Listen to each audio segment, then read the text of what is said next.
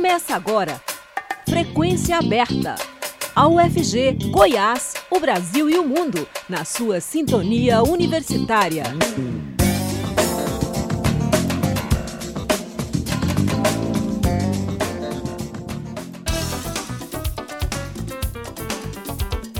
Olá, boa tarde. Está começando Frequência Aberta.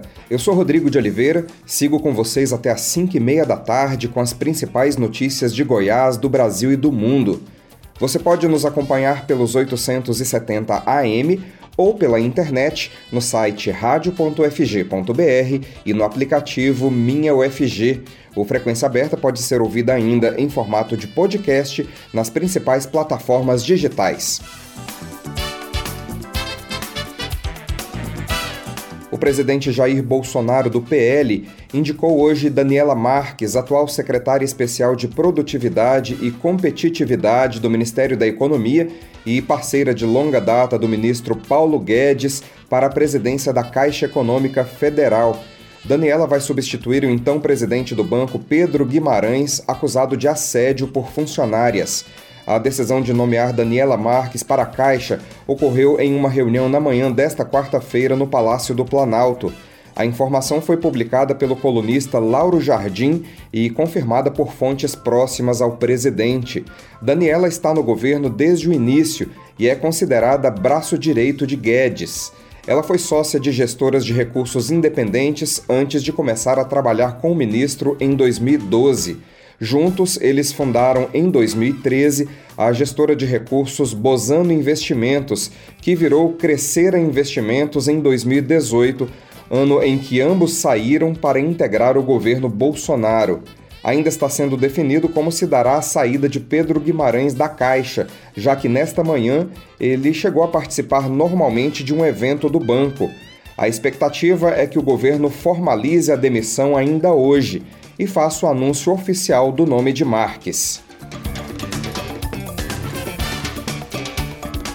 É o episódio que culminou na troca de comando na Caixa Econômica Federal veio à tona ontem em uma reportagem do portal Metrópolis. Segundo o portal, há uma investigação em curso no Ministério Público Federal sobre os episódios de assédio. Hoje, uma funcionária da Caixa disse em depoimento à Folha de São Paulo que foi assediada por Pedro Guimarães. Ela afirma ter sido puxada pelo pescoço e ter ficado em choque após o episódio. Com medo de sofrer retaliações do comando do banco, a mulher pediu para ter sua identidade preservada. Segundo ela, os assédios do presidente da Caixa aconteciam diante de todos, dentro e fora da instituição. A funcionária disse ainda que Guimarães também tem o hábito de dar beliscões em mulheres. Esse caso narrado à Folha ainda não chegou às autoridades. De acordo com o Metrópolis, ao menos cinco funcionárias da Caixa acusam formalmente Guimarães de assédio sexual. Procurado pela Folha para comentar as denúncias, o presidente da Caixa não respondeu. Ao Metrópolis, o banco informou desconhecimento acerca das acusações. Quasar Companhia de Dança estreia hoje Carinhosamente Juntos, novo espetáculo que aproxima bailarinos e pessoas com deficiência física. A repórter estagiária Beatriz Miranda conversou com o coreógrafo Henrique Rodovalho. Vamos ouvir. A Quasar Companhia de Dança estreia nesta quarta, dia 29, seu novo espetáculo Carinhosamente Juntos. Além da estreia hoje, os bailarinos voltam ao palco do Teatro Goiânia amanhã para uma segunda apresentação, sempre às 8 e meia da noite.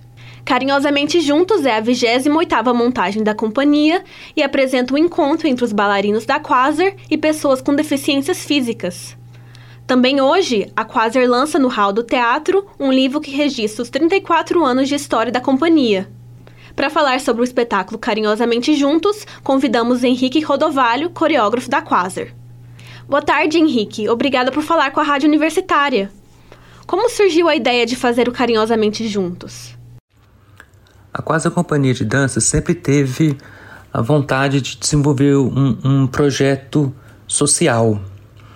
E com isso, a nossa produtora Gisele Carvalho nos deu a ideia né, de montar um trabalho a partir da inclusão né, a partir de, da inclusão de outros tipos de corpos, né, é, corpos com, com deficiência, né, nesse sentido. Aí foi quando, principalmente que ela trabalhou num projeto com, com Henrique Amoedo, que é de Portugal, é brasileiro, mas trabalha em Portugal com Dançando com a Diferença, e a Marlene Dornelles, que é daqui de Goiânia, e, e tem um grupo de dança que chama Diversos. É, então a Gisele trabalha, fez um projeto com eles, aí deu a ideia por que não né, fazer um, um trabalho nesse sentido também, é, principalmente de inclusão, como falei, né, com a Quasa. Sete pessoas com deficiência foram selecionadas para fazer parte do projeto. Como funcionou essa seleção? Quais foram os critérios? Com isso, né, nós ficamos muito agradecidos assim pelo o Henrique Moedo e a Marlene Dornelles ter aceito né, essa proposta de fazer um projeto um projeto espetáculo né, nesse sentido. Aí, a partir desse aceite deles, foi quando eles nos deram total assessoria, no sentido de aonde, né, aonde poderia é, encontrar, o, saber, né, dessas pessoas, assim, como é que nós poderíamos né, desenvolver, começar esse projeto. E, e, eles, como já trabalham, né, já há um bom tempo com isso, tem todo um know-how nesse sentido. Então, eles nos ajudaram muito, assim, nesse primeiro contato. Alguns faz parte, né, do grupo de dança da da Marlino, o grupo Diversos, né? outros já trabalharam com, com a Marline e com o Henrique Amoedo, enfim. Aí a gente conversando muito assim foi quando eles começaram eles mesmos a propor às pessoas né que de alguma forma já né fizeram algum tipo de trabalho em dança né no palco é, já tem um tipo de contato já teve algum tipo de contato né nesse sentido aí foi quando aos poucos a gente foi conhecendo para nós interessava assim né é, serem né ser qualquer um que pessoalmente estava afim de fazer, né? que queria fazer, que queria dançar, principalmente. Né? Em claro, e, e, e como é um espetáculo no sentido de, de inclusão, então, a, por exemplo, a seleção né, não teve audição, vamos assim dizer, né, nesse sentido assim, de, ah, de selecionar e de tirar pessoas. Não, nós somos muito no sentido mesmo de trazer, de incluir. Né, porque para nós era, era, era era nosso objetivo, assim, né? De, de estarem todos juntos ali, junto com os, com os bailarinos da Quasa, né? Todos ali é, trabalhando, se conhecendo, desenvolvendo, né? E, sobretudo, se enriquecendo com todo o, o, o trabalho. Henrique, os bailarinos passaram por algum tipo de treinamento para saber lidar com as deficiências dos participantes? E como é o resultado desse treinamento no palco? Durante o processo de construção desse espetáculo, né, principalmente no começo, eu desenvolvi, coloquei, ao mesmo tempo até experimentei mesmo, assim, como coreógrafo também, algumas coisas também não tinha muita certeza, mas né, fiz tudo isso no sentido assim, principalmente deles se conhecerem, de todos ficarem à vontade, né, à vontade, seja no sentido dos próprios bailarinos da Quasa, ou seja no sentido deles, né, deles estarem muito à vontade com a gente e a gente com eles.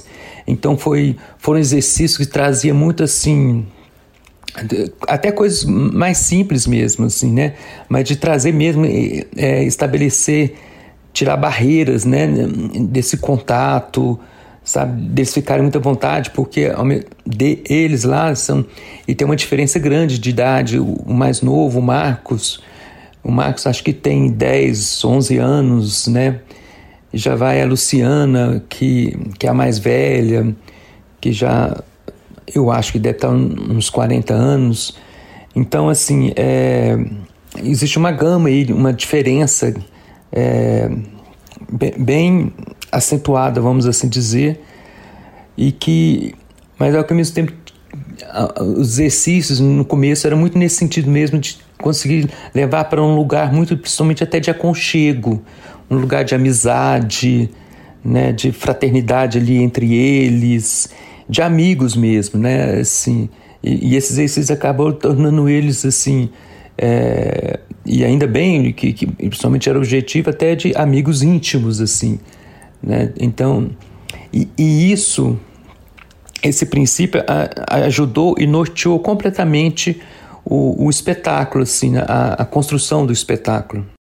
É claro que com o tempo esses exercícios eles, eles foram sendo um pouco mais específicos, até muito a parte mesmo assim, da deficiência de cada um, né? E de, e de, e de alguma forma como eu posso a partir dessa deficiência conseguir desenvolver, né? A partir dessa deficiência ele conseguir se comunicar, transcender até, né? As, as possibilidades e, e ao mesmo tempo e, com, com, os bailarinos da quadra, como é que a gente poderia lidar com isso, né? Como é que poderia isso se tornar né, um, uma, uma expressão mesmo, né, uma linguagem de expressão ali de, de, de, comunicar mesmo. Então, em cada momento foram ficando mais específicos os movimentos e, consequentemente, depois as coreografias.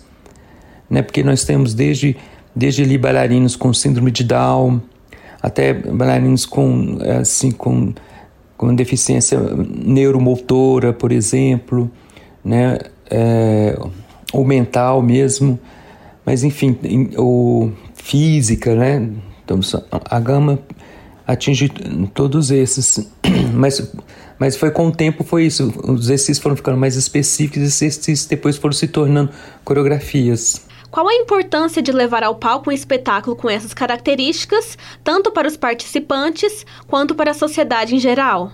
A maior importância desse espetáculo é no sentido da inclusão, dessas pessoas terem essa oportunidade de se expressarem né, na linguagem, na forma né, onde que eles ficam mais claro à vontade, onde, onde eles de uma certa forma dominam mais e, e carinhosamente juntos traz essa oportunidade para eles. Como é também uma oportunidade para nós, para nós da Quasa, oportunidade para mim como coreógrafo, para os bailarinos também, ter esse contato, né, que que está sendo assim de uma forma enriquecedora, né, assim, e é diariamente em, em, todo em todo ensaio, né, é no sentido de um caminho de, de crescimento mesmo, sabe? E crescimento, principalmente, eu acho que aí é o outro lado que coloca o espetáculo, a partir das diferenças, a partir da diversidade. Além de Carinhosamente Juntos, haverá o lançamento de um livro que relembra a trajetória da companhia. Que aspectos do livro você poderia destacar para o nosso ouvinte? Além da estreia de Carinhosamente Juntos, agora na quarta-feira, às 20h30, às 19h30 vai ter o lançamento do nosso livro. E ele trata, a partir de um olhar muito poético, de toda a nossa trajetória desde o princípio, desde 88 até agora 2000, que ele se encerrou foi até 2020. A concepção e coordenação editorial é do André Barcelos e da Maria das Graças Castro. E ficou muito bom. Assim, tem fotos maravilhosas e o, e o texto também diz muito, como falei poeticamente, né, da, um pouco da nossa história. Ficou muito bom assim. Está imperdível esse livro. Agradecemos ao Henrique Rodovalho, coreógrafo da Quasar, por falar aos ouvintes da Rádio Universitária. Repórter estagiária Beatriz Miranda para a Rádio Universitária. Estamos apresentando Frequência Aberta.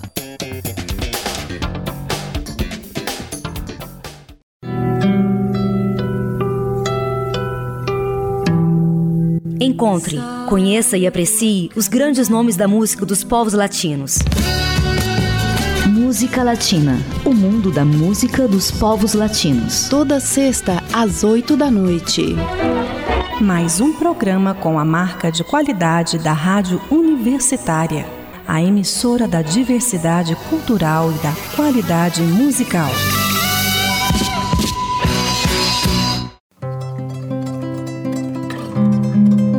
Chorinho é com a universitária. aprecie a beleza e a vibração da mais autêntica música brasileira. Flauta e Bandolim. Quinta, às nove da noite, com reprise no domingo, às cinco da manhã, na Universitária.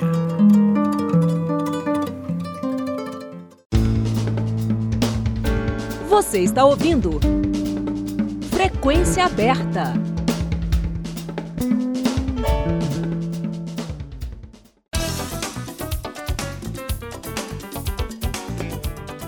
E o Senado pode votar hoje um pacote de medidas sobre o preço dos combustíveis. A PEC, proposta de emenda constitucional de relatoria do senador Fernando Bezerra Coelho, do MDB, é um pacote com cinco medidas para diminuir os impactos gerados pela alta dos combustíveis. Mais cedo, Bezerra detalhou as propostas uma a uma. Segundo ele, novos programas sociais só podem ser criados em ano eleitoral quando há estado de calamidade ou emergência. Diante disso, para evitar implicações judiciais, a medida contém um artigo com reconhecimento do estado de emergência, abre aspas, decorrente da elevação extraordinária e imprevisível do preço do petróleo, combustíveis e seus impactos sociais. Fecha aspas.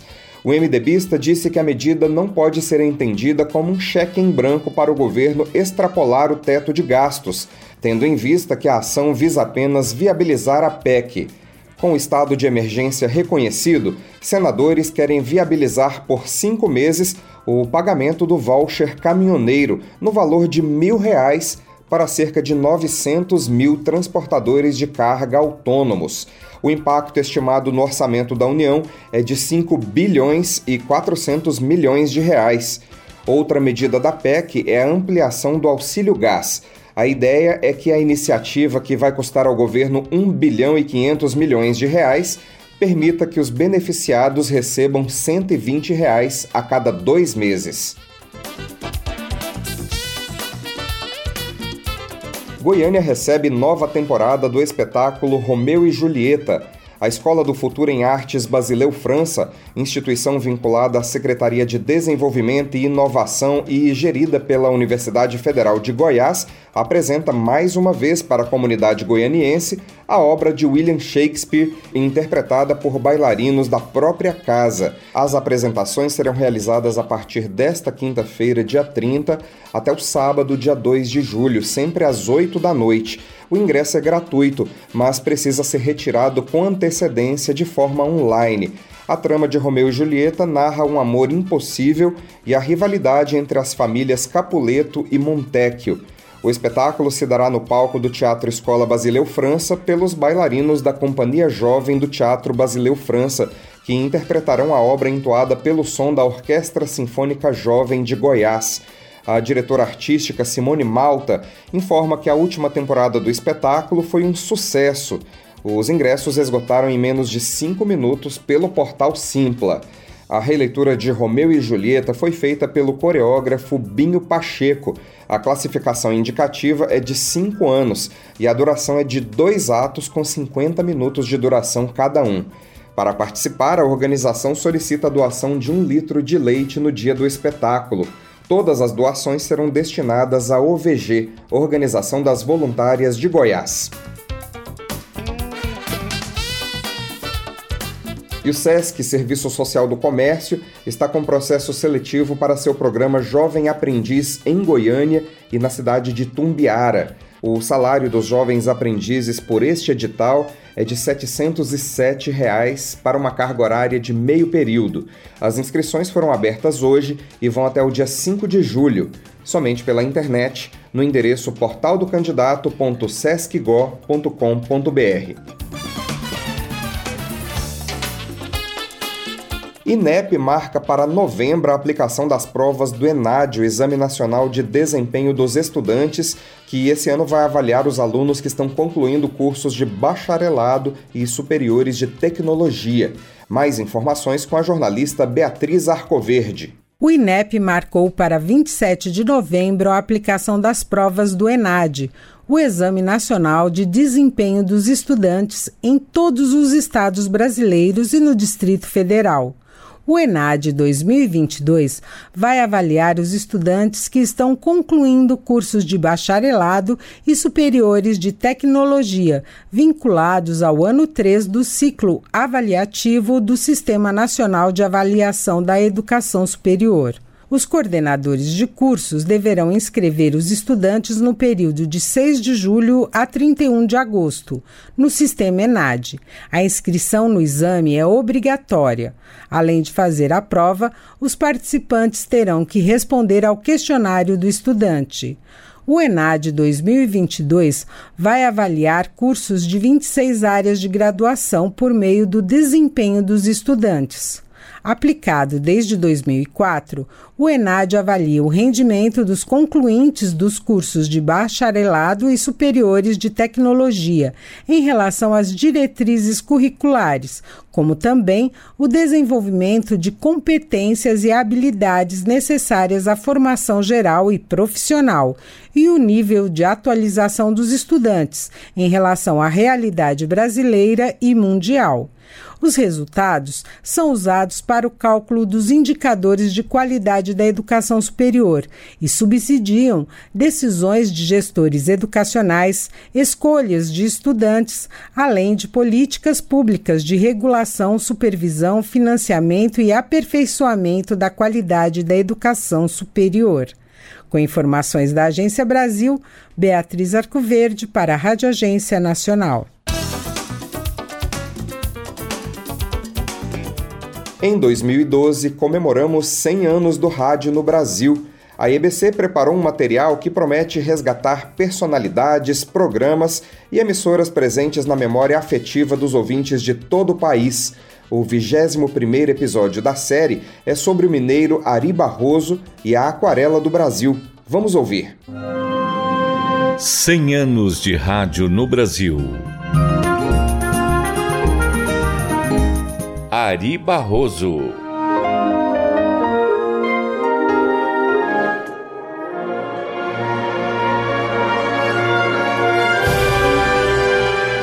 O compositor e radialista Ari Barroso nasceu na cidade de Ubá, Minas Gerais, no dia 7 de novembro de 1903. Ficou órfão muito cedo e, desde criança, teve o piano como companheiro tomava aulas com sua tia Ritinha, com quem tocava nos cinemas de Ubá. Com 15 anos, compôs sua primeira música.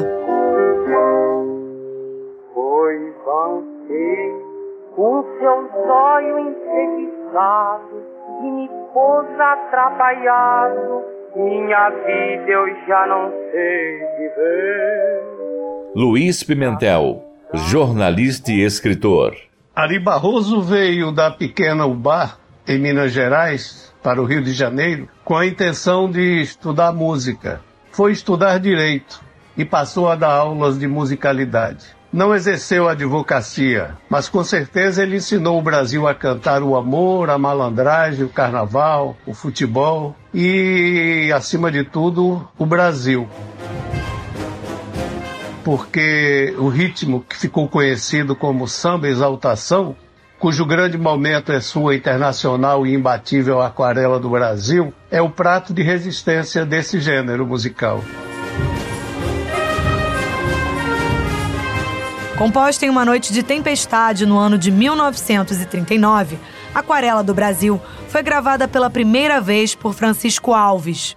Brasil meu Brasil brasileiro.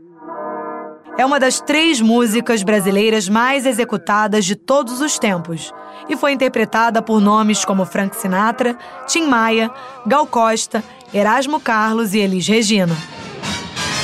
Brasil, where hearts were entertaining June. Além de ter sido um dos mais inspirados e geniais compositores brasileiros de todos os tempos, Ari foi apresentador polêmico de programa de calouros no rádio e locutor esportivo mais polêmico ainda. O programa de auditório marcou época no rádio brasileiro, contando com presenças surpreendentes de iniciantes que se tornaram excelência na música, como Luiz Gonzaga, Elza Soares e Dolores Duran, por exemplo. Vamos quebrar a solenidade e reforçar a beleza, fazendo entrar em cena a figura esfuziante de Marlene. E vamos pedir também a presença fuzilante de chocolate, queridíssimo. Os dois, como Rosinha e Tico Tico, vão reviver aqui uma cena de Ari Barroso em sua opereta Mestiça, levada em cena em 1939. Naquela época, com Del Maia e Grande Otelo na companhia Gil da Abreu e Centro Celestino. Maestro Vareto, vamos ouvir com a sua música Rosinha e Tico Tico. Marlene Chocolate.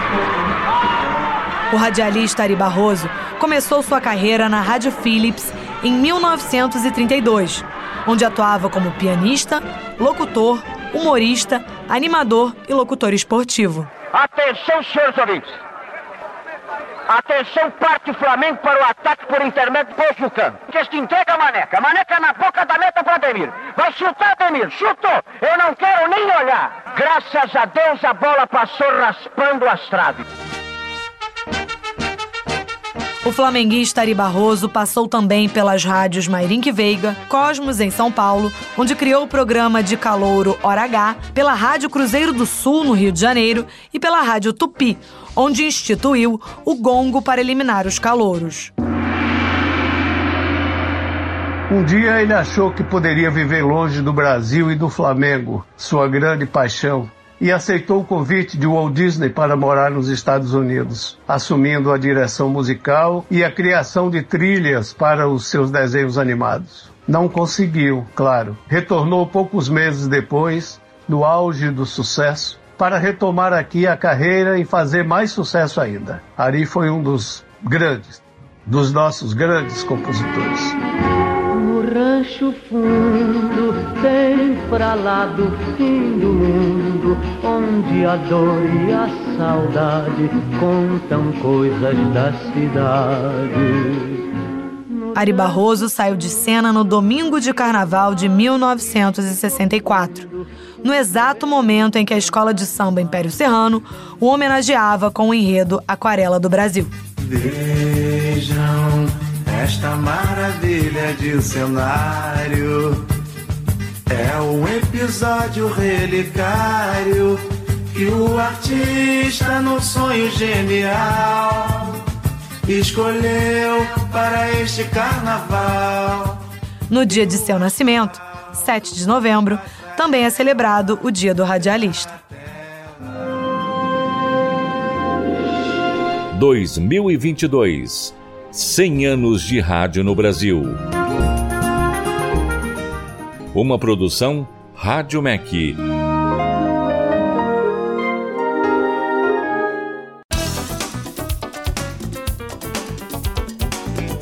O Frequência Aberta vai ficando por aqui. A produção é do Departamento de Jornalismo da Rádio Universitária, na técnica Ana Cláudia Rezende e Murilo Cavalcante. A todos uma boa tarde e muito obrigado pela audiência. A Universitária apresentou Frequência Aberta. Notícias da UFG, de Goiás, do Brasil e do mundo nos 870 AM.